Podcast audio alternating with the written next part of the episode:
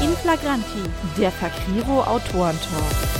Autoren hautnah und direkt im Ohr. Herzlich willkommen zu Inflagranti, dem Fakriro Autorentalk. Schön, dass ihr eingeschaltet habt zu unserem tollen neuen Sendeformat rund um Autorinnen und Autoren und natürlich deren Bücher, die ihr dringend besser kennenlernen solltet. Mein Name ist Mary Kronos und zusammen mit meiner zauberhaften Co-Moderatorin Sabrina Schuh werde ich die nächsten zwei Stunden nutzen, um euch Juliette May vorzustellen. Juliette, schön, dass du dabei bist. Ja, danke schön. Ich freue mich auch sehr. Sag mal das Wichtigste zuerst. Wer bist du und wenn ja, wie viele? Ich ähm, bin wahrscheinlich, ich bin ganz, ganz viele Dinge. Ähm, zum einen ähm, bin ich beruflich im Bildungsmanagement tätig, ähm, habe äh, davor Germanistik und Psychologie studiert und bin dann irgendwie über die Pädagogikschiene im Bildungsmanagement gelandet, habe aber durch meine Hobbys, äh, es ist eben vor allem Videospiele, Zeichnen, alles so in die kreative Richtung, ähm, schreibe ich eben auch sehr gerne und habe dadurch eben auch begonnen, meine, meine Ideen endlich mal aufzuschreiben und bin deswegen auch ganz, ganz viel von all meinen Charakteren. Sehr gut. Sind wir nicht alle unsere Figuren? Sie leben in uns. Manch, mhm. Manchmal mehr, als es uns lieb ist. Ja, du hast jetzt schon gesagt, du bist ein bisschen alle Charaktere, aber ist das der einzige Grund, warum du dir das antust, also diese Schreiberei? Nein, das ist auch tatsächlich eine sehr, sehr häufige Frage, die ich immer wieder mal gestellt kriege, warum ich äh, das Ganze eigentlich mache, weil es ist halt, es ist sehr zeitintensiv, es ist äh, im Self-Publishing natürlich auch kostenintensiv. Ähm, generell habe ich auf, auf die Frage immer so eine erstmal eine ganz kitschige Antwort. Ähm, ich mache es vor allem, weil ich in, in Menschen Emotionen auslösen will. Äh, und dann kommt das Aber, beziehungsweise äh, die nähere Erklärung. Also für mich ist es einfach das Schönste und überhaupt das Ziel meines Schreibens, wenn die Leute irgendwas dabei empfinden, wenn sie meine Geschichten lesen. Ähm, ich habe eigentlich damit begonnen, nur für mich zu schreiben. Ich glaube, das ist aber bei vielen so. Hm. Ähm, einfach weil ich gemerkt habe, es tat mir extrem gut, endlich mal die, die Ideen, die Geschichten aufzuschreiben, die mich seit Jahren begleiten. Und ich habe einfach den befreienden Charakter total, ja, total früh dann einfach gemerkt. Und das war für mich so der Haupt, der Hauptmotor, warum ich mir die ganze Arbeit angetan habe. Das klingt nach einer sehr guten Erklärung und nach einem sehr guten Grund. Ähm, das schließt sich jetzt schlüssig an Sag mal, worum geht es denn in deinen Büchern, mit denen du so gerne die Menschen bewegen willst?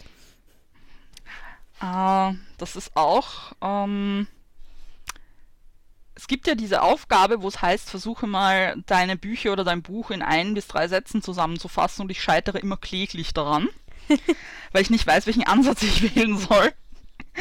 ähm, im Grunde genommen geht es um sehr, sehr viele zwischenmenschliche Themen, um äh, die Frage, wie kann ich als Einzelperson mit dem Schicksal umgehen, äh, kann, wie kann ich mich dem überhaupt entgegenstellen. Äh, es geht sehr viel ums, ums eigene Selbstbild, ums Erwachsenwerden und aber auch so ein bisschen um die Abgründe der Menschheit und das Ganze aber in einem äh, Fantasy-Setting.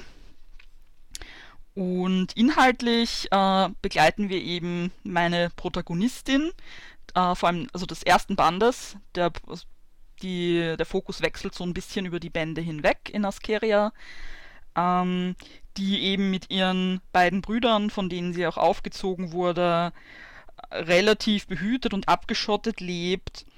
Äh, und zwar in einer Welt, in der es nur noch Menschen gibt, in der die andere Rasse, die gemeinsam mit den Menschen eigentlich auf dem Planeten leben sollte, fast ausgerottet und verdrängt wurde. Und es gibt eh, also es geht eben sehr viel darum, äh, also um Zensuren, um Familiengeheimnisse und eben auch die Frage, warum die Kirche, die dort das absolute Sagen hat, ähm, alle Aufzeichnungen, alle Merkmale, die es in der Welt der Menschen von der zweiten Rasse noch gibt, quasi vertuscht und zunichte macht. Und es geht eben um Piaras Suche nach der Wahrheit. Und ja, das, da kommt dann so allerhand eben ins Rollen. Also die Suche nach Wahrheit und Gesellschaftskritik verpackt in Fantasy. Genau, das siehst du, du kannst das für mich.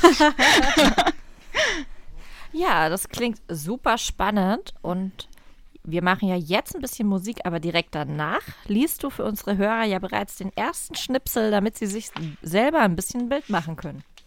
Genau. Dann hören wir uns da wieder. Bis gleich.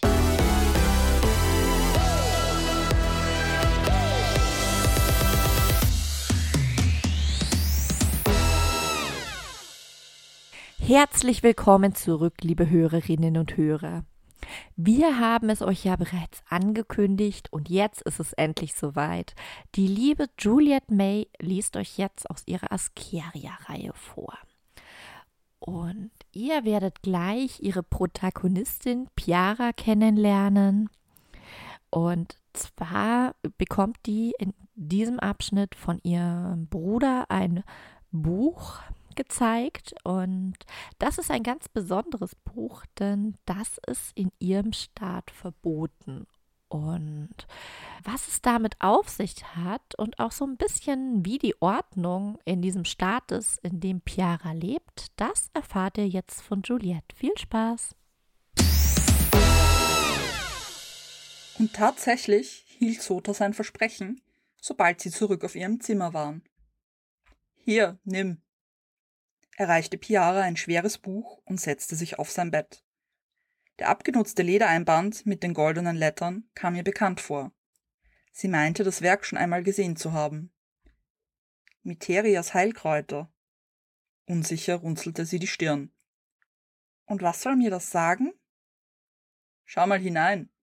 Es ist ein Buch, das ich bei uns noch nie gesehen habe. Zwar versprach der Einband etwas anderes, doch Piara kam Sotas Aufforderung nach.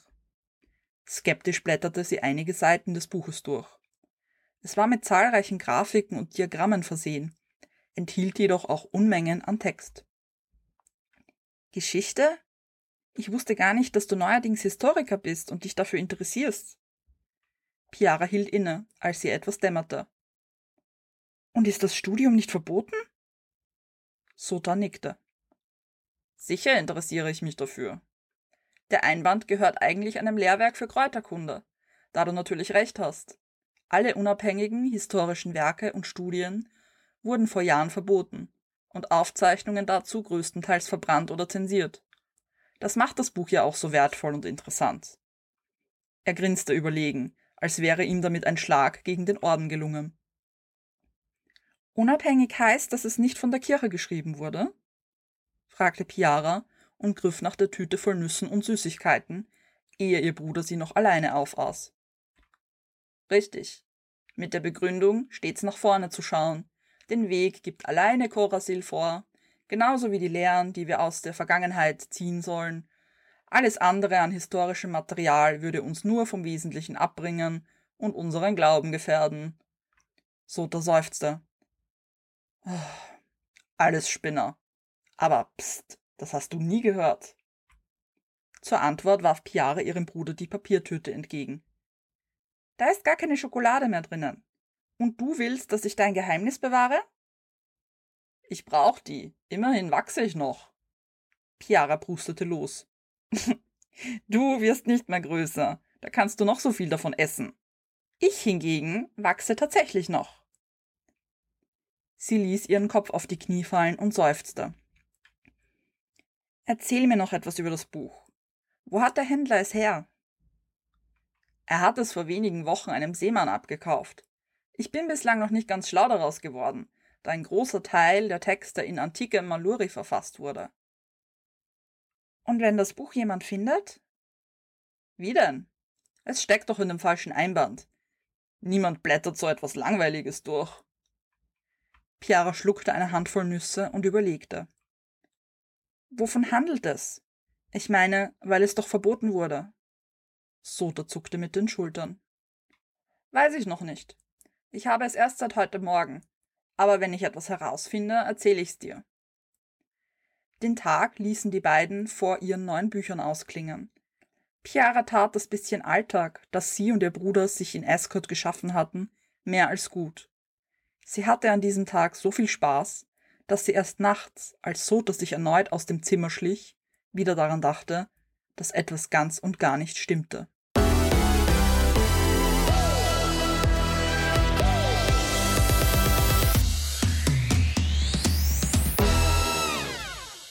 Ey, Hallöchen. Wir haben da ja internationalen Besuch heute, wa? Finde ich ja gut. Ich hab mir extra meinen schönsten Windschutz aufgesetzt. also, liebe Juliette, wa?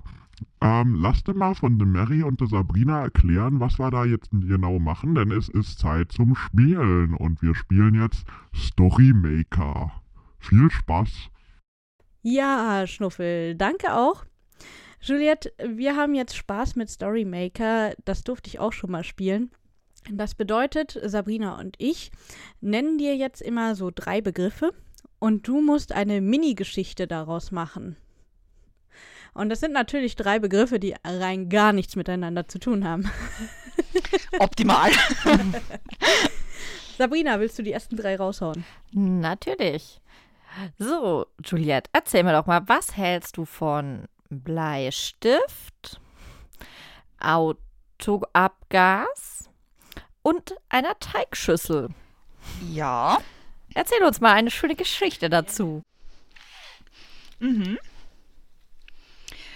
Ja, letztens, ähm, als noch Ausgangsbeschränkungen waren, ähm, bin ich tatsächlich in den Supermarkt, ähm, weil ich zu Hause nicht so richtig wusste, was ich mit mir anfangen sollte.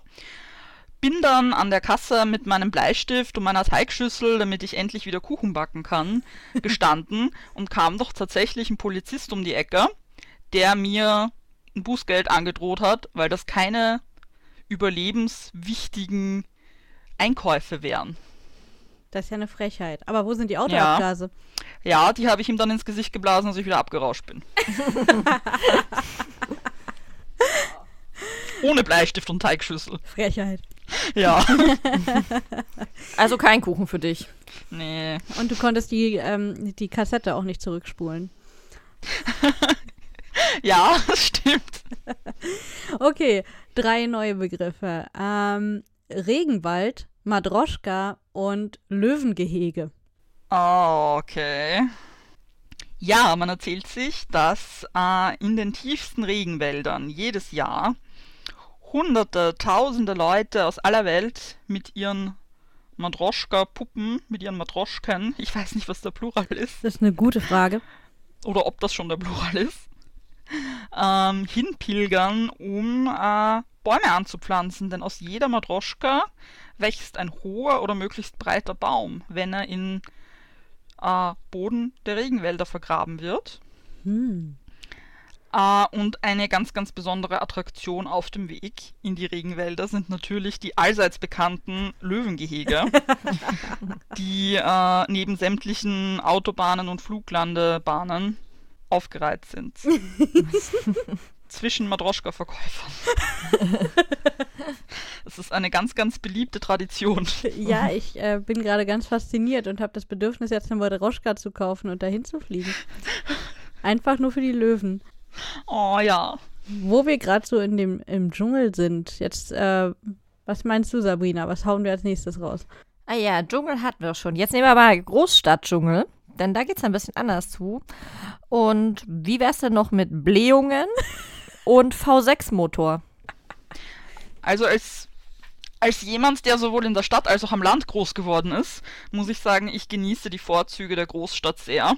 ähm, man kann über den Großstadtdschungel sagen, was man will, aber wenn du nachts heimkommst ähm, von der Arbeit nach einem langen Tag und an reihenweise an Kerlen vorbeigehst, die an ihren V6-Motoren herumwerkeln, äh, Bierbauch aus der Hose hängend und dabei noch Blähungen haben, dann bist du einfach zu Hause als Stadtkind.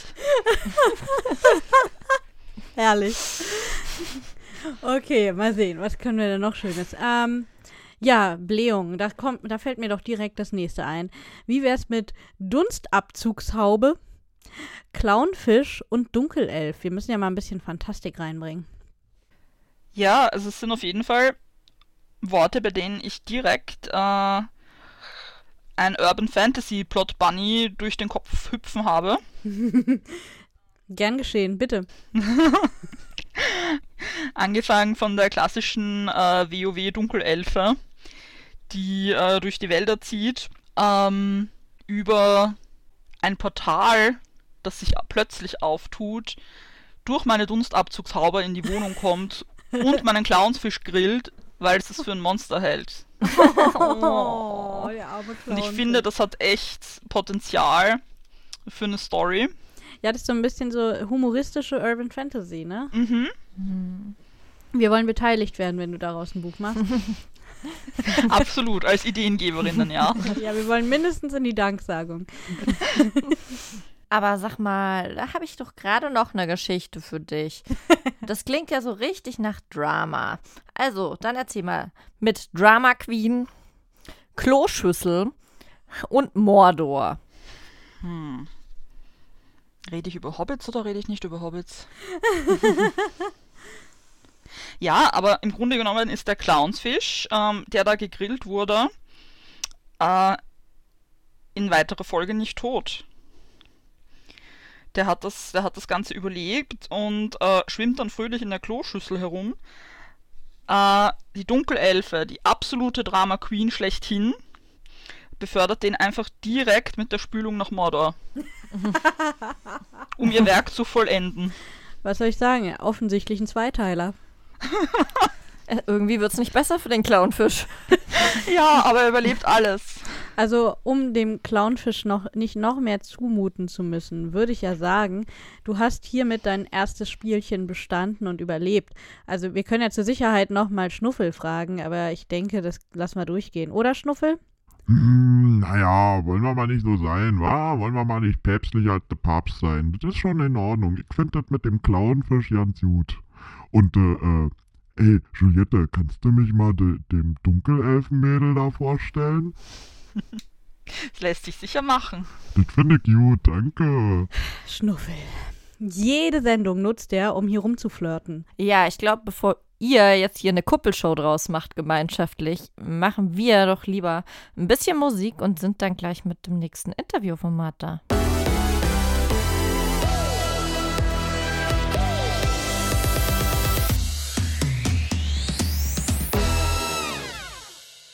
Ja, herzlich willkommen zurück, liebe Hörerinnen und Hörer. Und natürlich herzlich willkommen zurück, liebe Juliette May. Schön, dass du heute wieder bei uns bist. Und jetzt dürfen wir dich ja ein bisschen aufs Korn nehmen. Wir haben gehört, heute ist für dich und den ersten Band deiner Askeria-Reihe ein großer Tag. Und zwar der erste Buchgeburtstag von deinem ersten Band. Wie war denn das erste Jahr als Autorin? Wie fühlst du dich? Ja, äh, es war ein wirklich cooles und lehrreiches Jahr ähm, mit vielen Überraschungen und Entwicklungen, ähm, mit denen ich gar nicht gerechnet habe. also ich, ich sage immer, meine Anfänge ähm, als Autorin habe ich ja irgendwie letztes Jahr am Literaturcamp in Heidelberg gemacht, wo ich mit einem halbfertigen oder eigentlich fertig geglaubten Manuskript in der Schublade hingefahren bin, niemanden kannte, keine Ahnung hatte, was ich jetzt mit dem Manuskript mache. Und drei Monate später kam dann der erste Band eben im Self-Publishing raus. Ähm, und seitdem habe ich eben äh, den Folgeband auch veröffentlicht und ich muss sagen, ich habe mich einfach schriftstellerisch sehr weiterentwickelt was äh, meinen Stil anbelangt. Ähm, ich habe wahnsinnig viele Kontakte geknüpft, äh, sehr viel mit Leserinnen interagiert und habe einfach jetzt ein viel klareres Bild vor Augen, wohin mich die Reise als Autorin eigentlich führen soll. Und es war wirklich ein sehr spannendes erstes Jahr, von dem ich mir gar nicht so viel erwartet hatte. Und das äh, trotz der großen Herausforderungen, die ja jetzt zumindest in den letzten Monaten noch extra dazu kamen. Mm. Du hast ja eben schon den zweiten Band erwähnt, der kam am 10.07. raus, wenn ich mich nicht täusche. Genau. Sag mal, das war ja mitten in Corona. Wie lief denn das mit der Veröffentlichung? Hat das denn trotzdem geklappt dann? Ähm, ich habe ein bisschen umdisponieren müssen. Ähm, ich muss aber sagen, mir hat der Lockdown tatsächlich ähm, ermöglicht, dass ich die verlorene Zeit ein bisschen reinholen konnte, weil eigentlich war ja das Buch für Ende Juni angesetzt, äh, ah, für Ende Mai eigentlich sogar. Und ähm, das Problem war dann einfach, dass bei mir äh, privat Februar, März ähm, ziemlich, äh, ziemlich dicht war mit unerwarteten Ereignissen und mein ganzer Zeitplan dann hinüber war. Und der Lockdown hat mir dann aber eigentlich ermöglicht, dass ich es mit nur einem knappen Monat Verspätung dann rausbringe. Das heißt, es hatte so ein bisschen was Gutes, weil mir ähm, die Fahrzeit zum Brotjob weggefallen ist jeden Tag. Und das sind zwei Stunden. Ich muss sagen, es ist doch mal eine erfrischende Neuigkeit, dass tatsächlich gerade in der Kreativbranche äh, Corona tatsächlich nicht nur Katastrophen hervorgerufen mhm. hat, sondern im Kleinen manchmal sogar eine Hilfe war. Ja, also das muss ich, muss ich da wirklich sagen, weil ja, es sind einfach echt, es sind, wenn ich es mir umrechne, es sind zehn Stunden Fahrzeit in der Woche äh, und ja, wenn man sich das hochrechnet, also das hat es für mich auf jeden Fall erheblich erleichtert, dass ich die Zeit wieder reinholen konnte. Schwierig war natürlich, dass jetzt alle Messen ausgefallen sind im Herbst. Ja. Ähm, aber das ist, äh, das betrifft ja nicht nur mich äh, mit einem Release im Sommer, sondern vor allem die Kolleginnen, die jetzt im Herbst auch äh, einen Release haben zu den Messen. Ähm, ich habe eigentlich, ja, mit der Buch Berlin auf jeden Fall gerechnet. Äh, Frankfurt hätte ich nicht dabei sein können, aber da wärt ja ihr für mich gewesen. Und ja, ich habe in der Zeit jetzt einfach sehr viel mehr auf Social Media gemacht ähm, um das Buch, also um die Reihe ähm, ein bisschen unter die Leute zu bringen. Äh, habe mich einfach stärker mit Leserinnen, mit Bloggerinnen vernetzt und versucht, wenn die Leute sowieso zu Hause sitzen, dass man irgendwie das Beste draus macht und habe mich da einfach ein bisschen drauf gestürzt, um das auch so zu kompensieren. Und ja, hat auf jeden Fall, hat viel Spaß gemacht, war ein anderer Release als gedacht als erwartet, eben ganz ohne Messen. Ähm, und auch mit Lieferschwierigkeiten, dann Druckerei etc. Wenn schon, denn schon. Ja, aber die Lieferschwierigkeiten letztes Jahr zum Release im September waren, waren krasser. Ohne Corona. ähm, und ja, also für mich war es äh, ein totaler Erfolg und hat auf jeden Fall viel Spaß gemacht mit meinem Bloggerinnen-Team, den Release von Band 2 dann eben über Social Media zu feiern. Ich glaube, da merkt man mal wieder, wie wichtig und sinnvoll so ein bisschen Team um einen herum ist und mhm. die Unterstützung vieler, wenn man eben nicht allein da steht. Ja, das stimmt. Sag mal, Juliette, ähm, wie hast du dann eigentlich gearbeitet? Ist es bei dir jetzt alles vorbereitet gewesen oder zumindest teilweise vorgeschrieben oder hast du jeden Band wirklich erst dann geschrieben, wenn der vorherige veröffentlicht war? Mm, äh, letzteres, wobei ich sagen muss, dass ich, ähm, also die Teile entstehen wirklich nach und nach, werden auch erst nach und nach veröffentlicht, aber planen tue ich immer wieder schon auch fürs ganze Projekt. Das heißt, es kann einfach sein, dass ich ähm, ein Event plane und mir dann auch wirklich überlege, was hat das für Auswirkungen ähm, für zwei Bände später, beziehungsweise worauf will ich eigentlich hinarbeiten und welche Hints muss ich dafür jetzt vielleicht schon einstreuen oder welche Basis schaffen. Ähm, ich kenne das Ende, beziehungsweise die Enden. und äh, ich kenne die Wahrheit. Uh. Äh, und den Rest möchte ich mit den Charakteren äh, entwickeln, weil es ganz, ganz stark davon abhängt, in welche Richtung die sich eben auch weiterentwickeln werden. Ähm, ja, in welcher Reihenfolge ich gewisse Dinge vielleicht auch abarbeite. Wenn du jetzt von äh, zwei, drei Bände im Voraus planen redest, Sag mal, weißt du denn schon, wie viele Bände du da insgesamt draus machen möchtest? Voraussichtlich werden es wahrscheinlich sechs Bände, wobei ich sagen muss, ich habe bisher immer geglaubt, also ich habe geglaubt, das, was jetzt eineinhalb Bände ist, passt locker in einen. Und das, was jetzt zwei Bände sind, äh, da, da, kommt noch der ganze dritte Band dazu äh, für den nächsten. Also ich habe echt unterschätzt, wie viel da eigentlich rauskommt, weil ich überhaupt keine Ahnung davon hatte, wie Schreiben funktioniert, wie man das mit dem Buch ähm, wie man einen Storyaufbau macht, etc. Ich habe da einfach mal drauf losgeschrieben und hatte eigentlich vor Augen, wie Band 1 enden soll. Er endet jetzt äh, anders. ähm, und Band 2 endet annähernd so. Ähm, das heißt, es kann durchaus sein, dass sich da wieder was verschiebt, dass es doch mehr wird. Weniger wird es wahrscheinlich nicht, weil ich habe die Tendenz, wie auch beim Reden, dass ich ausschweife. ja, sag mal, gibt es für den Leser dann die Chance, vielleicht auch mitten in der Reihe einzusteigen oder ist es gar nicht möglich, irgendwie was unabhängig zu lesen? Nein, die sind wirklich aufbauend, die Bücher. Also die schließen nahtlos aneinander an. Sie enden jeweils mit einem kleinen oder auch größeren, fieseren Cliffhanger. das ist ein bisschen unterschiedlich. Queen of Cliffhanger, so so. Ja. Äh, hasse ich selber als Leserin wie die Pest.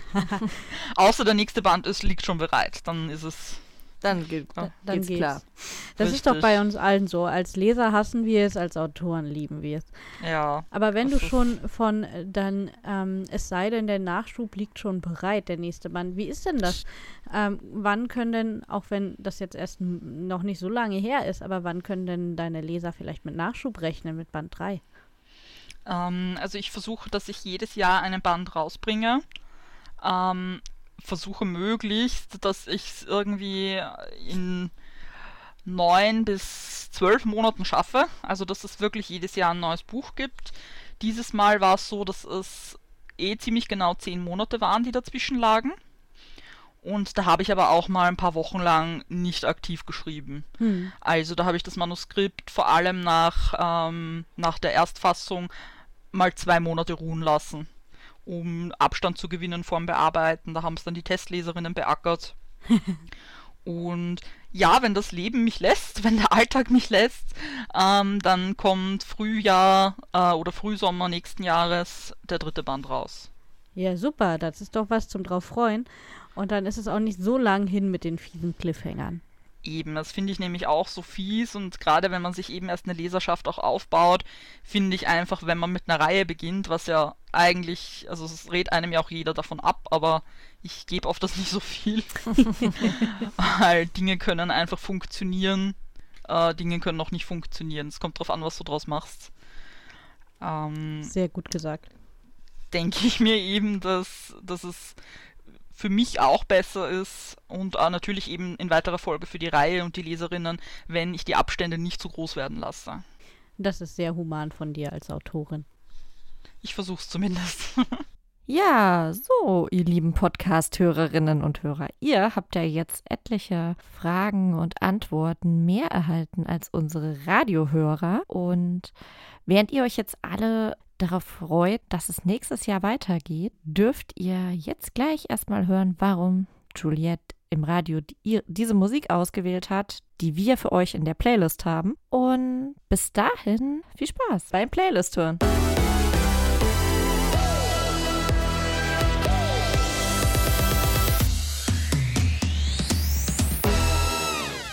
Herzlich willkommen zurück, liebe Hörerinnen und Hörer. Ja, wow, Avantasia mit Moonglow. Ach, Juliette, du hast so einen tollen Musikgeschmack. Ich mag das auch total gerne, aber erzähl mal, ähm, warum hast du dir genau diesen Song ausgesucht? Moonglow hat jetzt nicht nur eine angenehme Länge fürs Radio, äh, was ja im Power Metal immer so eine Sache ist mit 10, 11, 12 Minuten Songs, aber es erzählt eben einfach, wie so vieles von Avantasia äh, eine Geschichte und das liebe ich an der Musik. Ähm, für mich ist es wirklich, wenn mich Klänge, aber vor allem eben Worte beim Musikhören echt in eine andere Welt holen und ich abschalten kann. Das ist für mich so, äh, so ein Safe Place einfach. Und das ist bei, bei dem Lied eben beispielsweise ganz, ganz stark, weil es so starke Bilder in mir hervorruft und einfach voll melodisch ist. Und ja, eben auch beim Rest der Playlist. Ja, wo du schon vom Rest der Playlist redest. äh, wir haben ja hier doch ein genremäßig recht deutliches Bild. Ja. Erzähl mal, und dazu schreibst du jetzt oder inspiriert dich das, weil eben der Text so toll ist? Oder was, was ist der Grund für all diese Lieder? Letzteres. Also ähm, für mich ist es einfach Musik, die ich seit meiner Jugend höre. Ähm, das war so die Zeit, wo sich dann Musikgeschmack irgendwie weg vom Mainstream bewegt hat. ähm, und einfach wirklich mehr in, in äh, Songs, die halt wirklich ein Storytelling äh, betreiben. Und das hat man im Power Metal eben ganz, ganz stark, vereinzelt auch ein bisschen äh, im, im Rock. Aber ja, so Bands, wie ich sie hier eben vertreten habe, also eben Sonata Arctica auch ganz, ganz stark oder eben Avantasia, ähm, Camelot etc. Das ist eben, ja, es ist einfach Fantasy in musikalischer Form und es inspiriert mich ganz, ganz stark. Ich freue mich immer, wenn neue Alben rauskommen von eigentlich von allen Bands, die hier vertreten sind. Und beim Schreiben selber muss ich sagen, höre ich eigentlich nur instrumentale Musik und da sind es irgendwelche Videospiel-Soundtracks. Weil je nachdem, was ich gerade schreibe, ähm, geht es für mich gar nicht, wenn ich irgendwie Text habe. Ja, das kenne ich. äh, das, reißt mich dann total raus. Aber es gibt auch einfach Szenen, äh, die habe ich wirklich zu bestimmten Songs äh, geschrieben. Also da gab es, vor allem im ersten Band, gab es ein, zwei emotionale Szenen, auf die musste ich mich vorbereiten. Eigentlich im zweiten auch. Ähm, da musste ich das richtige Mindset dafür haben. Dann habe ich mich abgeschottet, die Kopfhörer aufgesetzt, den Laptop genommen, habe geheult und habe das getippt mit der Musik. Oh. Und dann, dann war es erledigt. Ja. Ähm, also das gibt es eben auch. Musik löst bei mir einfach immer ganz, ganz starke Gefühle aus. Und das geht eben so d'accord mit dem, was ich mit, mit den Büchern auch möchte. Und wahrscheinlich kommt der Wunsch auch irgendwie daher. Ja, ja. ja. Das ist äh, total faszinierend und in vielen Punkten kann ich das auch total nachvollziehen. Ich glaube, wir Autoren brauchen einfach immer diese Geschichte in der Geschichte und das gehört sich sogar in der Musik so. Wir brauchen überall Geschichten. ich ich finde das auch echt, also ich habe das in meinem Freundeskreis eigentlich kaum. Ähm, ich habe schon immer gesagt, auch als, als Jugendliche eben, Musik braucht einen guten Text für mich. Äh, ich ich habe kein Techno hören können oder so. Für mich war das echt äh, ja, ich, ich habe damit nichts anfangen können und irgendwie ist so dieses Geschichtenerzählen halt doch in einem drinnen, ja, das, das beschreibt es ziemlich gut. Ja, das passt doch super, denn als nächstes wirst du uns ein weiteres Stück deiner Geschichte erzählen, nämlich ein weiteres Stück aus Askeria vorlesen. Und wir freuen uns schon riesig und machen jetzt nur eine kurze Musikpause, bevor es weitergeht.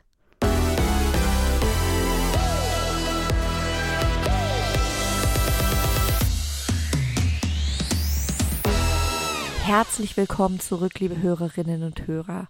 Bei uns geht es jetzt ganz spannend weiter, denn die liebe Juliette May liest euch einen weiteren Schnipsel aus ihrer Askeria-Reihe vor.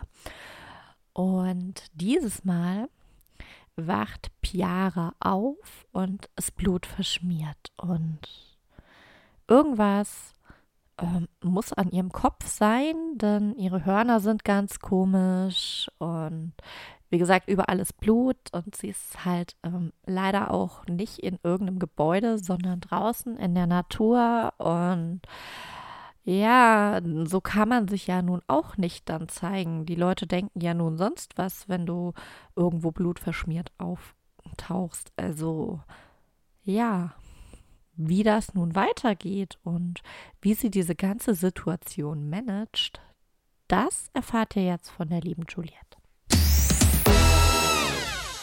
Hämmernde Kopfschmerzen ließen Piara am nächsten Morgen unsanft erwachen. Als die ersten Sonnenstrahlen auf sie herabfielen, streckte sie ihre Glieder. Auch ihr Rücken rächte sich für die Nacht im Freien mit einem Ziehen. Bei dem Versuch, sich aufzusetzen, wurde ihr schwummrig.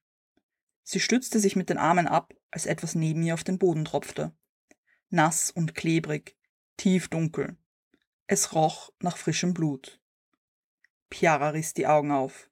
Spielte ihre Müdigkeit ihr einen Streich? Doch sie sah es deutlich. Auch ihr Arm und ihre Hand waren mit dunklen Blutflecken überzogen, teils vertrocknet, teils noch frisch, wie die Tropfen auf dem Boden. Eine Woge der Panik ergriff sie. Piara war augenblicklich hellwach und öffnete hastig Sotas Jacke. Wo kam das Blut nur her? An ihrem Oberkörper und auch ihrer Hose war nichts zu sehen. Sie betastete ihr Gesicht und stand ruckartig auf doch sie bereute es umgehend. Ein unangenehmes Stechen in den Schläfen ließ sie wieder zusammensinken. Piara suchte in ihrem Rucksack instinktiv nach einem Spiegel, doch ihre Aktion blieb erfolglos. Immerhin trug sie nichts dergleichen bei sich. Auch ihre Wasserflasche, nach der sie als nächstes Ausschau hielt, ließ sich nirgendwo finden. Die Erinnerung an den letzten Tag drang langsam in ihr Bewusstsein, und ihr fiel der Zwischenfall an der Wasserstelle ein. Vermutlich trieb ihre Flasche immer noch in dem Fluss. Die Straßen Juridiens waren auch an diesem Morgen nahezu leergefegt, was Piara nur recht sein konnte, als sie überhastet ihr Versteck verließ. Wer weiß, welchen Eindruck sie erweckt hätte. Sie zog sich die Kapuze über den Kopf und steuerte das Südtor an, als sie am Straßenrand ein kleines Wasserloch bemerkte.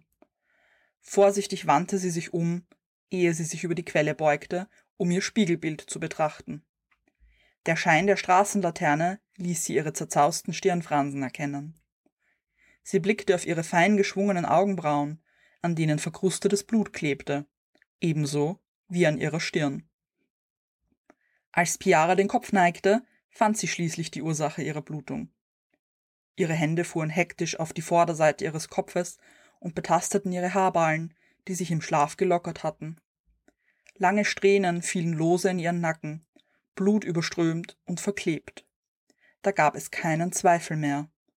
Ihre Hörner waren über Nacht gewachsen und hatten dieses Blutbad angerichtet. Mit zittrigen Fingern fuhr sie daran entlang, fühlte die furchigen Vertiefungen und starrte ungläubig in ihr Spiegelbild, das ihr so vertraut und dennoch fremd war. Das Blut musste während des Schlafens auch auf ihren Arm getropft sein. Ihr Herzschlag glich einem Trommeln, das sich mit dem Rauschen in ihrem Kopf vermischte. Für einen Moment vergaß sie den Schmerz in ihren Schläfen und wickelte hektisch die gelockerten Strähnen um ihre Hörner. Nachdem ihr das nicht so recht gelingen wollte, zog sie die Kapuze tiefer ins Gesicht und hastete aus dem Tor im Süden, das unbewacht war. Stattdessen erblickte sie entlang des Berges eine weiträumig angelegte Palisade, die den Durchgang in den Westen absperrte. Der hölzerne Wall ragte einige Meter in die Höhe und wurde auf der anderen Seite patrouilliert. Piara konnte unmöglich im Dorf mit blutüberströmtem Kopf ihre Hörner begutachten und sich waschen. Daher folgte sie dem Lauf eines schmalen Flusses, bis sie weit genug von Juridien entfernt war. Keuchend wischte sie sich mit dem Handrücken den Schweiß von der Stirn. Es machte keinen Sinn. Ihre Hörner waren seit gut zehn Jahren nicht mehr gewachsen und hatten sich nie verändert. Warum musste das ausgerechnet jetzt passieren, wo sie von Mitgliedern des Ordens umzingelt war? Atmen, sagte sie sich und versuchte, einen kühlen Kopf zu bewahren. Vor lauter Aufregung fühlte Piara sich fiebrig, erlebte alles wie in Trance. Hastig beugte sie sich über den Fluss und fing an, ihr Gesicht zu waschen, fuhr sich mit den Fingern durchs Haar und schrubbte ihren Kopf rein von dem dunklen Blut, das sich über ihn ergossen hatte. Doch spätestens jetzt, als sie sich mit dem eiskalten Wasser erfrischte, packte sie die Gewissheit. All das war kein Traum. Ihre Hörner hatten sich tatsächlich verändert, ohne jegliche Vorwarnung.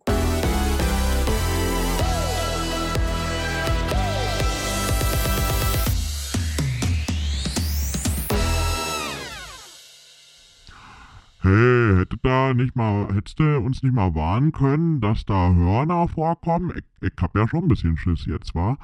Also jedenfalls, ähm, Newt, dass wir aus der Leseschnipsel raus sind und wieder im Interview. Und ich würde sagen, wir brauchen jetzt ein neues Spielchen, um das mal hier au- aufzulockern, ne? Also, hier, Storymaker, zweite Runde. Mary, Sabrina, erklärt nochmal. Ja. Juliette, du weißt ja schon, wie es geht. Für unsere Hörerinnen und Hörer nochmal zur Erinnerung. Die liebe Juliette May, die heute bei uns zu Gast ist, bekommt jetzt von Mary und mir drei Begriffe, die so überhaupt gar nichts miteinander zu tun haben. Und darf daraus dann aus dem Stegreif eine kleine Kurzgeschichte basteln für euch. ja, Mary, fang doch mal an. Lass die Leser, lass die Hörer Spaß haben. Ja, wir werden den haben. Ob Juliette den auch hat, das wird sich rausstellen. Also die ersten drei Begriffe wären mh, Kobold, Horizont und Salt im Bocker. Ja, ähm, Guten Appetit. bekanntlich ähm, gibt es ja am Ende des Regenbogens immer so ein kleines Goldtöpfchen.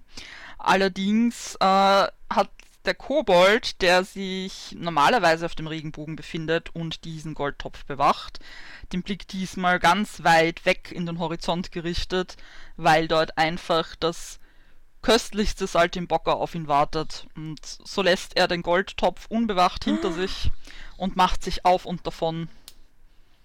Nur fürs Essen. Das ist ja Nur fürs einer. Essen. Das ist so Und ich- männlich, ne? Ja, und ich dachte, der Kobold hätte den Goldtopf gegen einen Topf voller äh, Fleisch ausgetauscht. Das wäre wirtschaftlich äh, sicherlich besser gewesen, ja. Ja.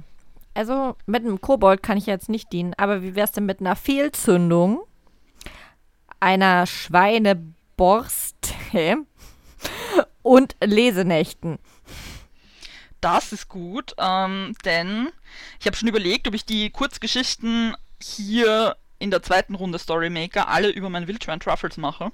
äh, umso besser, dass jetzt hier die Schweineborste vorkommt. Ähm, denn ich muss sagen, Truffles ist mit Abstand der beliebteste Charakter in meinen Geschichten und deswegen äh, widme ich ihm jetzt diese Kurzgeschichte. Oh. Ähm, der liebt ja die Wälder und äh, als er wie so oft auf der Suche nach Essbarem durch das Erdreich wühlt und seine Schweineborsten dabei in den dunklen Torf steckt, ähm, ja, hat er letztes Mal so überhaupt nichts gefunden, was ihm ins Auge gestochen wäre. Äh, und ist dann mit vollem Karacho wieder hinab in, in Richtung seines Zuhauses, hat den ganzen Wald hinter sich gelassen. Ähm, und ich muss mir überlegen, wie ich erkläre, dass das Wildschwein eine Fehlzündung hatte. Vielleicht hat sich ja auch erschrocken, weil da eine Fehlzündung war. ja, nur es gibt keine Motoren bei mir. Das ist schlecht. Und Lesenächte? Ja, Lesenächte, das wäre leicht gewesen, äh, denn die gibt es dort am Lagerfeuer in Maya 4 in der Hauptstadt. Na dann Na dann, Aber kann er ja da erstmal hinrennen. ja, deine Geschichten arten ganz schön aus für drei Begriffe. Also bisher kam nur Ich eine sag ja, ich- naja, die Lese, die Lesenächte, die haben wir ja, wenn, Nein, wenn das gilt Truffles nicht. Okay. naja. Ähm, dann machen wir es andersrum. Ähm, äh, eine der letzten Lesenächte, die es äh, in Mayafall immer wieder gibt, das ist äh, eine meiner Hauptstädte in Askeria, äh, wurde tatsächlich das Brennholz vergessen für das Lagerfeuer. Und so hat man kurzerhand ähm, alle möglichen herumliegenden Schweineborsten aus den Schweineställen geholt und versucht, ein großes Lagerfeuer damit zu entfachen. Ja, das muss gestunken haben. Ja, das Problem ist halt natürlich auch gewesen, äh, es hat nicht so gut gebrannt, es war so eine richtige Fehlzündung und es hat einfach nur gestunken. Oh, Ich, hab ja, es förmlich. ich auch, ich habe so eine olfaktorische Fehlzündung gerade. Schnell zu anderen Themen. Also, ähm, da euch ja alles fehlt, muss man vielleicht mal shoppen gehen. Ich würde sagen, Supermarkt, Batman und, damit es heiß hergeht und du nicht wieder Fehlzündungen hast, Feuerdrache. Ja, Stoff für den nächsten Superheldenfilm. ähm, Entlaufener Feuerdrache aus dem Zoo. Haben wir ja ganz, ganz oft. Das sind nicht nur die Alligatoren, die irgendwie verschwinden und dann im Kanal wieder auftauchen. Nein, ähm, letztens ist hier aus Schönbrunn tatsächlich ein kleiner Feuerdrache entwischt. Oha, Ja, in Wien haben wir Drachen im Zoo. Krass. Kann muss- sich Schnuffel nachher ein bisschen drüber. Dann darf ich nie mit irgendwie nach Wien kommen, damit nicht Mhm. irgendjemand glaubt, dass er meinen Feuerdrachen auch bei euch in den Zoo stecken kann. Ja, müsstest du dann an der Leine haben, Hm. Na, wenn er, damit das dir mit, keiner klaut. damit er, wenn er das mit sich machen lässt. Ähm, aber ja, wie das so ist, ich meine, äh, wenn irgendwie mit der lieben Mary nach Wien kommt, so ganz, ganz zufällig, zu der Zeit, als der Feuerdrache ausgebüxt ist, ähm, und er sie gemeinsam in den Supermarkt gehen sieht, ja, steuert er natürlich direkt darauf zu, weil er glaubt, einen Artgenossen gefunden zu haben. Tja, und wer ist der Einzige, der ihn aufhalten kann? Batman! Nee, nee, nee, nee, nee, nee, nee. Okay, zwar habe ich Batman gesagt, aber ich finde, das war jetzt ein Dialogpart. Eben, eben. Ihr wollt ja auch äh, in die Danksagung. genau. Ach so, das wird alles noch die gleiche Geschichte oder sind machen wir hier gerade so viele Plot Bunnies, dass du die nächsten 20 Jahre versorgt Du bist? kannst doch einfach eine Anthologie Wir aus machen eine Anthologie. Machen. Genau. Sehr schön. Und das geht dann äh, in den Schnuffelfonds, damit er einen, einen größeren Verstärker kriegt. Boah, wat, wat, wat? Ich krieg einen Verstärker? Oh, das finde ich gut. Schnuffelfond, das klingt gut. Ich bin dabei. Ja, dann machen wir doch mal schnell weiter, damit hier noch richtig viele Ideen für den Fonds zusammenkommen. Und zwar haben wir hier noch mm, einen Bauarbeiter für dich und ein Kloster. Und ja, wie das so ist, hätten wir da auch noch einen Swingerclub. Das finde ich cool.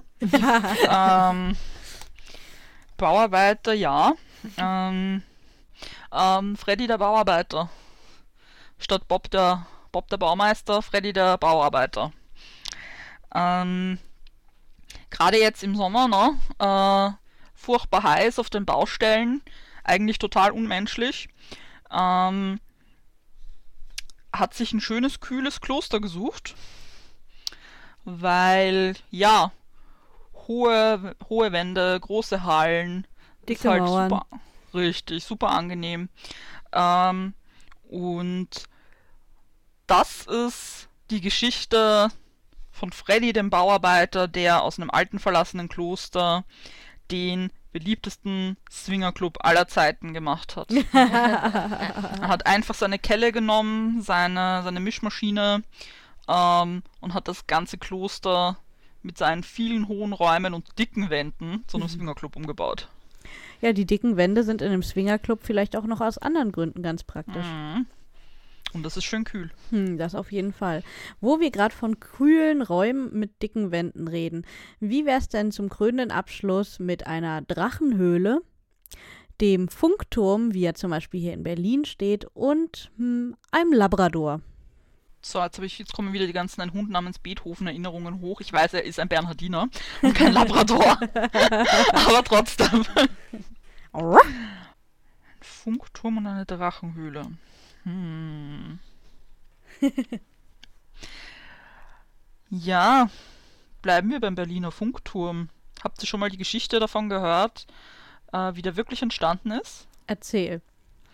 Es ist jetzt erst gerade dabei ans Licht zu kommen, weil ein Labrador begonnen hat, unter dem Fernsehturm herumzubuddeln.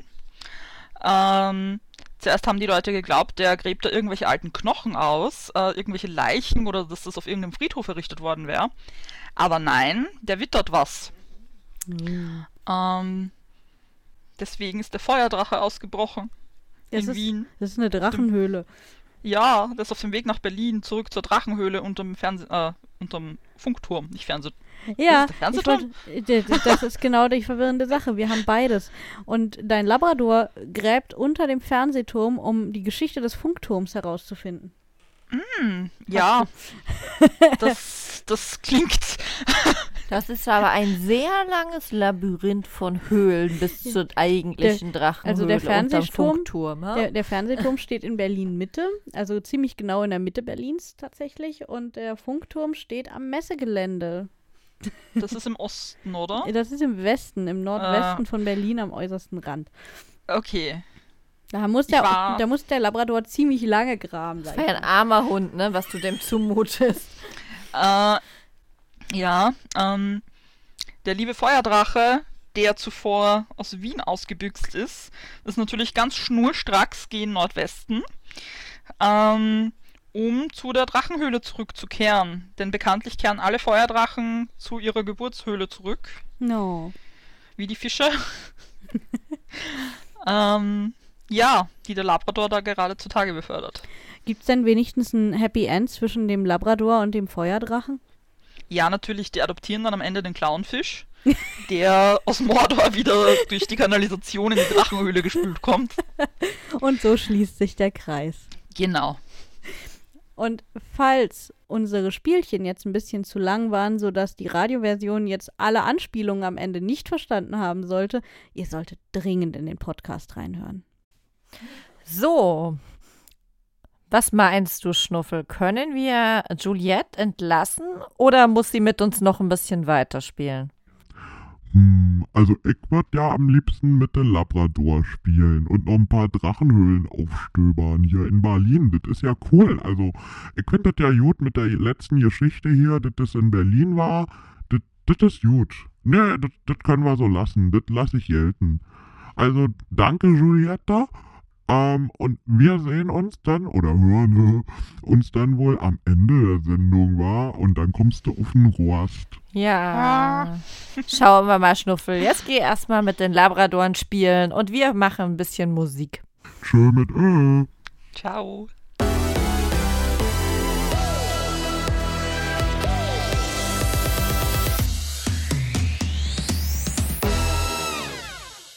Herzlich willkommen zurück zu Inflagranti. Heute bei uns zu Gast Juliette May und wir sind schon durch ziemlich viele coole Interviewteile hindurch gehuscht und jetzt geht es um unser Monatsthema bei Carpe Artis, denn dort dreht sich ähm, jetzt im September alles um Recherchen und deswegen müssen wir natürlich auch Juliette dazu ausfragen. Sag mal, wir haben ja schon mitbekommen, dass dich Askeria, deine Fantasy-Reihe, jetzt schon seit einigen Jahren begleitet. Das bedeutet doch, dass deine Recherchen ziemlich umfangreich waren, oder? Mm, ja, auf jeden Fall. Ähm, wobei ich sagen muss, dass ich das immer nur so portionsweise mache zu bestimmten Themen. Ähm, ich will vermeiden, dass ich mich von irgendetwas zu sehr inspirieren oder zu sehr ähm, beschränken lasse. Das heißt, es kann auch mal schnell passieren, dass ich einfach mal was schreibe und mir was ausdenke und dann anschließend gucke, ob das überhaupt plausibel ist. Ähm, das ist so, wie ich äh, irgendwann erst nachträglich recherchiert habe, ob man Quallen überhaupt essen kann. Na, guten Appetit. Kann man sie denn essen? Kann man. Ja, es gibt Rezepte dafür. Na gut, heißt, Heißt das jetzt, ähm, dass du für deine Welt gar nicht davor recherchiert hast oder hast du trotzdem Worldbuilding gemacht? Wie hast du denn deine Welt aufgebaut dafür? Doch, also Worldbuilding technisch habe ich äh, sehr, sehr viel recherchiert und auch verschriftlicht für mich. Also ich muss Dinge einfach für mich immer aufzeichnen, aufschreiben und irgendwelche Diagramme machen.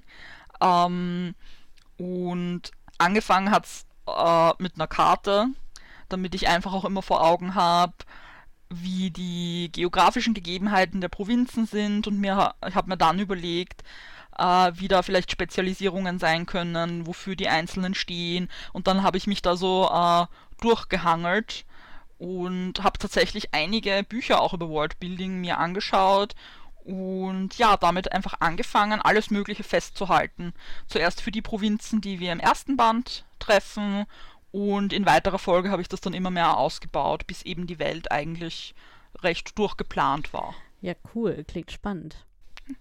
Ähm, das, also das ist natürlich auch, ähm, es zeigt sich auch so ein bisschen, also dieses mein eigenes Ding machen in manchen Punkten zeigt sich dann auch im Genre bei mir, weil ich, also Askeria lässt sich ein bisschen schwierig einordnen.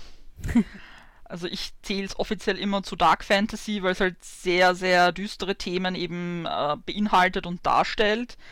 Aber im Grunde genommen ist es von, von der Technologie her, die verwendet wird, wäre es, ja, es ist, es ist total schwierig einzuordnen. Es ist bei weitem kein Urban Fantasy, es ist aber auch kein High Fantasy, ähm, sondern irgendwo in Richtung Arcane Punk Uh. Was es bei uh. uns so im deutschsprachigen Raum noch nicht wirklich gibt. Umso dringender nötig, dieses Genre mal ein bisschen aufzumachen. Mhm. Ja, aber sag mal, du, wir haben ja gehört, dass super viel studiert und solche Geschichten. Haben dir dann deine Studienfächer und deine Erfahrungen dann bei deiner Recherche geholfen? Äh, ja, in einzelnen Punkten äh, wirklich sehr vor allem ähm, alles im Bereich Linguistik, was ich zur Phrasiologie gemacht habe. Ich habe äh, in Askeria sehr, sehr viele eigene Phrasen, äh, eigene Wörter, ähm, ja, Bezeichnungen, Sprichwörter für alle möglichen Dinge. Und da hat es mir sehr geholfen zu verstehen, wie solche Dinge überhaupt entstehen ähm, und wie in anderen, also wie gewisse Phrasen, die wir haben, in anderen Sprachen zum Beispiel aufgebaut sind und funktionieren. Also dass das oft von äh, kulturellen Bräuchen herkommt und sich ganz, ganz stark unterscheiden kann. Also dass ich da ein bisschen vom, von dem deutschen Denken einfach wegkomme. Ähm, und Psychologie hat mir natürlich sehr geholfen, weil alle meine Figuren äh, einen riesigen Knacks haben. also die könnte man alle mit irgendwas diagnostizieren. Wie war das? There's a crack in everything and that's where the light gets in. Mhm. Wir haben doch alle so diesen kleinen Knacks, der uns zu was Besonderem macht. ähm, aber wo wir schon bei Knacksen sind, Askeria verrät ja schon im Klappentext, dass es auch eine Gesellschaftskritik ist, haben wir auch am Anfang in unserem ersten Interview von dir gehört. Mm, welche Themen äh, oder welches Thema hast du dir denn dafür herausgepickt und warum? Ähm, ja, das ist schwierig zu beantworten, weil die Dinge eigentlich Hand in Hand gehen. Es zeigt vor allem dieses äh, menschliche Streben nach Macht, nach, nach absoluter Macht und äh, aber auch dieses äh, Mitläufer sein. Also, dass viele Leute merken, irgendwas stimmt nicht, aber naja, gut, es geht uns dafür ganz gut. Dann halten wir halt alle die Klappe und vertuschen halt alle äh, auf Kosten anderer. Und das ist, finde ich, ein Thema, das ist omnipräsent. Hm. Ähm, es geht aber auch im Zwischenmenschlichen äh, sehr, sehr viel darum, inwieweit kann, soll, darf man sich selbst opfern für andere. Ähm, was, was richtet das eigentlich, also, also richtet das vielleicht mehr Schaden an als Gutes? Äh, da geht es auch recht viel äh, um den Umgang mit Traumata und ja, das sind so so die Dinge, die teilweise recht subtil und dann irgendwann aber auch relativ deutlich rauskommen. Und ich finde das immer so recht lustig, weil ich habe ein paar Mal jetzt den Stempel aufgedrückt bekommen, äh, dass, es, dass der erste Band von Askeria ja eigentlich irgendwie ein Jugendbuch ist. Ähm, was mich echt hat den Kopf schütteln lassen. also so bei diesen Top 10 Stichworten, bei Rezensionen zum Beispiel auf Lovely Books oder äh, Amazon, da kommt dann halt irgendwie Jugendbuch und ich denke mir so, hm, nee, es beginnt zwar recht äh, low-key, aber man muss dann halt auch ein bisschen zwischen den Zeilen lesen. Hm. Und es wird halt auch von Band zu Band einfach deutlicher. Also man muss sich schon auch ein bisschen auf was gefasst machen, wenn man dich liest. Ja, äh, wobei ich sagen muss, die Leserinnen müssen beim, beim Lesen, damit sie das große Ganze sehen, auch immer wieder ein bisschen aufpassen.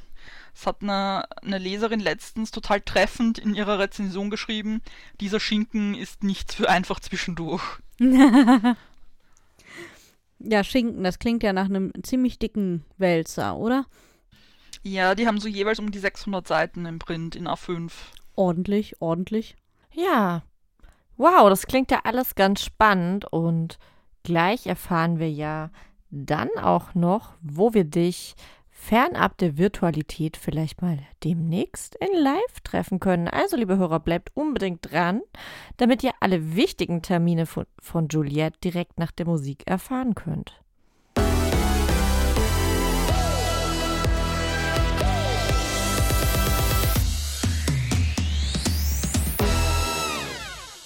Willkommen zurück aus der Musik. Schön, dass ihr noch da seid und unserem Inflagranti lauscht, während wir euch Juliette May vorstellen.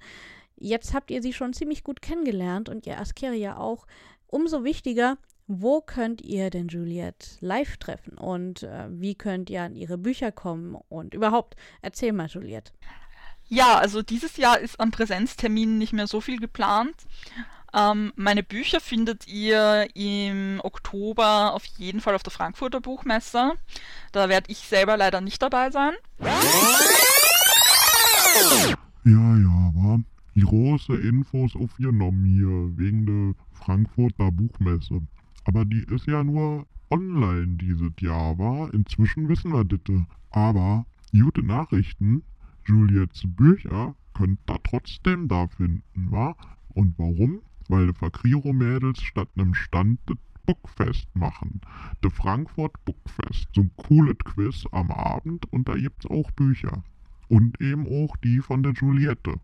Also, kommt vorbei, kiekt drin, online oder offline, wie ihr wollt. Wir freuen uns, wa? Und die Juliette auch. Ähm, präsent bin ich das erste Mal wieder Ende November äh, tatsächlich auf der Vienna Comic Con. Äh, nicht nur als Besucherin, sondern tatsächlich als Ausstellerin. Ich war letztes Jahr dort und habe ähm, hab dort gelesen und dieses Jahr werde ich mit einem eigenen kleinen Stand in der Artist Alley vertreten sein. Ich habe mir gesagt, so, ich illustriere ja alles Mögliche zu meinem Buch selber. Ich äh, kreuze dort mit meinen Büchern auf, denn de facto äh, als Autorin fällt man unter Künstler, ja.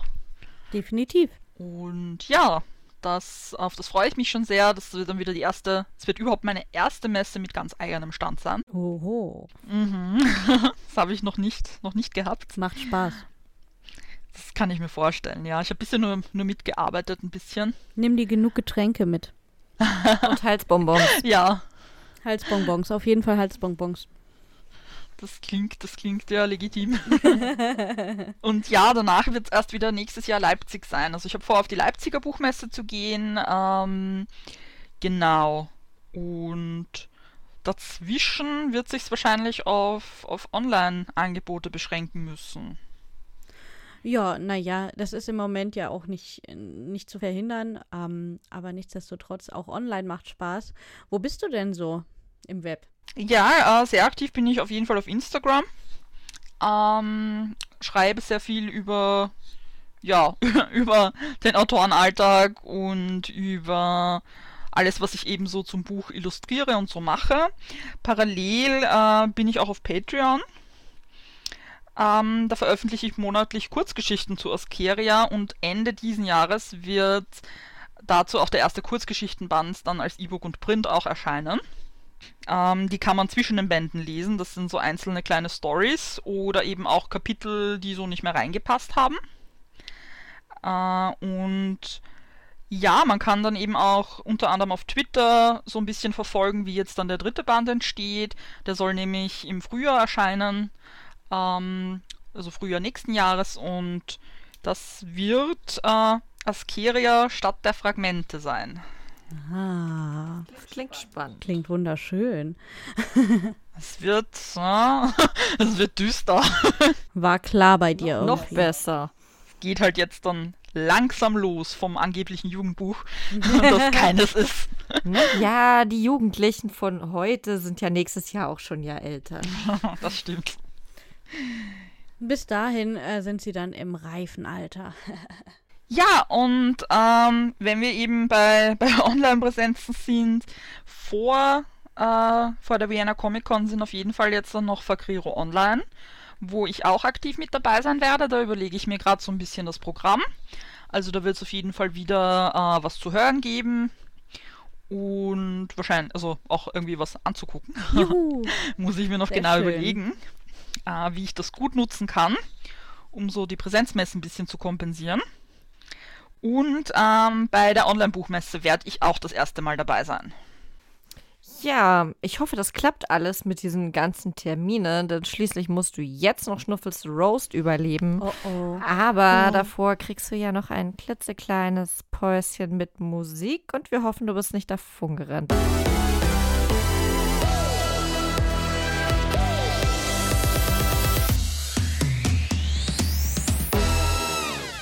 So, da sind wir wieder, wa?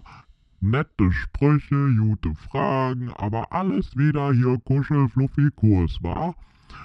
Ich bin jetzt wieder da für die investigative Journalie. Also, kicken wir mal rein, ne? In de Juliettes Kopf. Also, Juliette, warum sollten unsere Hörer dich denn lieber nicht lesen, ha? Ähm, hat man vielleicht im Interview gemerkt, ähm, aber meine Tendenz, Dinge viel zu ausführlich darzustellen, ähm, macht vielleicht den ein oder anderen Leseabschnitt auch ein bisschen langatmig. Langatmig, wa? Ah. Hm, na. Ist das dann das Blödeste an den Büchern oder gibt's noch was Schlimmeres? Mm, Je nachdem, wie man sieht. Ähm, ich habe im zweiten Band ein paar Kapitel aus der Perspektive eines Wildschweins. Kommt drauf an, ob du Wildschweine magst, Stuffel. Oh, die haben auch Borsten, wie Icke, wa? Mhm, richtig.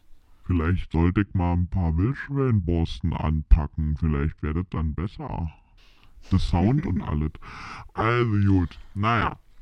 Letzte Frage. Also. Gesellschaftskritik, war. Wenn du den Leser kritisierst, dann kicken wir doch mal zu dir, wa? Wo sollte man dich denn mal kritisieren? Was ist denn bei dir nicht so richtig? Äh, wo soll ich anfangen? ähm, ich hau ständig Dinge um, vor allem mit Vorliebe Wassergläser oder noch besser Gläser, wo irgendwie Cola drin ist oder so und ich schütte das über alles Mögliche drüber. Also ich habe immer irgendwie ähm, ein extra T-Shirt eingepackt, falls ich mich irgendwie anschütte. Es ist, ich bin, ich bin wahnsinnig tollpatschig. Ich laufe auch gern mal irgendwo dagegen oder hau mir den Fuß an. Hm, also das Schusselliese, wa? Hm. Äh, Ja, das ist ja, das ist schon ein bisschen doof, wa? Aber das kenne ich hier. Die, die Mädels hier, die sind auch nicht besser, wa? Vor allem die Mary. Aber das erzähle ich euch mal ein anderes Mal. also, liebe Juliette, dann wollen wir mal nicht so sein, wa? Ich würde sagen, das hast du überlebt. puh. Na, das war ja großzügig von Schnuffel, ganz ehrlich. Schon sehr lieb. Ja, mit den Wildschweinen, glaube ich, habe ich ihn ein bisschen besänftigt. Ja, oder in die Flucht geschlagen. Ich glaube, der hat nur einen auf dicke Hose gemacht. Der hat eigentlich ziemlich das Muffensausen. Der ist hier ganz flott weggegangen gerade. Ja, aber besser ist das wohl. Liebe Juliette, wir bedanken uns an dieser Stelle ganz, ganz herzlich, dass du bei uns in der Sendung warst und uns so tapfer, Red äh, vor allem Schnuffel, so tapfer Rede und Antwort gestanden hast. Ja, vielen Dank auch, ähm, dass ich hier sein durfte. Es war. Puh, der Storymaker war schon ziemlich. ziemlich heftig. Äh, vielen lieben Dank. Ich freue mich, wenn wir uns vielleicht mal live sehen demnächst. Ja, auf jeden Fall bist du ja Teil unserer Fakrero-Familie und dementsprechend gibt es da bestimmt jede Menge Möglichkeiten. Und sonst sehen wir uns spätestens in Leipzig. Und liebe Hörerinnen und Hörer, am 3. Oktober gibt es von uns eine Sondersendung zur Corona Frankfurter Buchmesse mit einigen Mitarbeitern der Frankfurter Buchmesse, die uns genau erklären, wie sie sich die Messe in diesem Jahr unter diesen besonderen Bedingungen vorstellen. Bis dahin, macht es gut. Tschüss. Tschüss. In Flagranti. Der Fakriro Autorentalk. Autoren hautnah und direkt im Ohr.